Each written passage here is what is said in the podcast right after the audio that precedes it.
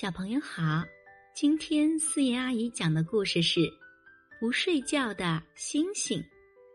夜晚来临了，大家都困了，要睡觉了。星星也困了，也好想睡觉，可他总是不睡，只是一个劲儿的眨着眼睛，想把睡意赶走。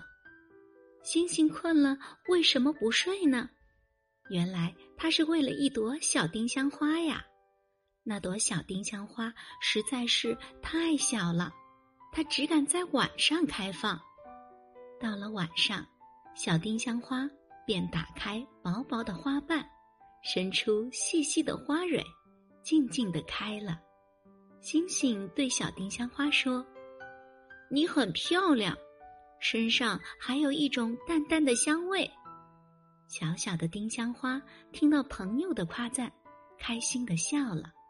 它准备在天亮后的阳光里勇敢的绽放自己的美丽了。小朋友，多给身边的朋友一些温暖、关怀和鼓励，我们自己也会很开心的。我是思妍阿姨，我们下一个故事见。